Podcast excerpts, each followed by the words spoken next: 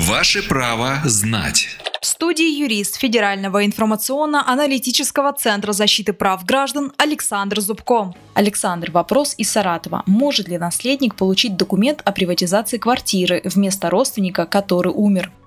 Может. Согласно статье 1112 Гражданского кодекса Российской Федерации, в состав наследства входят принадлежавшие наследодателю на день открытия наследства вещи и иное имущество, в том числе имущественные права и обязанности. Важное значение имеет не сама подача заявления об оформлении договора передачи путем приватизации, а тот факт, что заявитель не отозвал свое заявление. Тем самым считается, что заявитель выразил свою волю, но по независящим от него причинам был лишен возможности соблюсти все правила оформления документов на приватизацию, в которой ему не могло быть отказано. Таким образом, возможность включения жилого помещения в наследство по требованию наследника допускается в том случае, когда гражданин, желавший приватизировать жилое помещение, подал заявление о приватизации и все необходимые для этого документы, но умер до оформления договора на передачу жилого помещения в собственность или до государственной регистрации права собственности.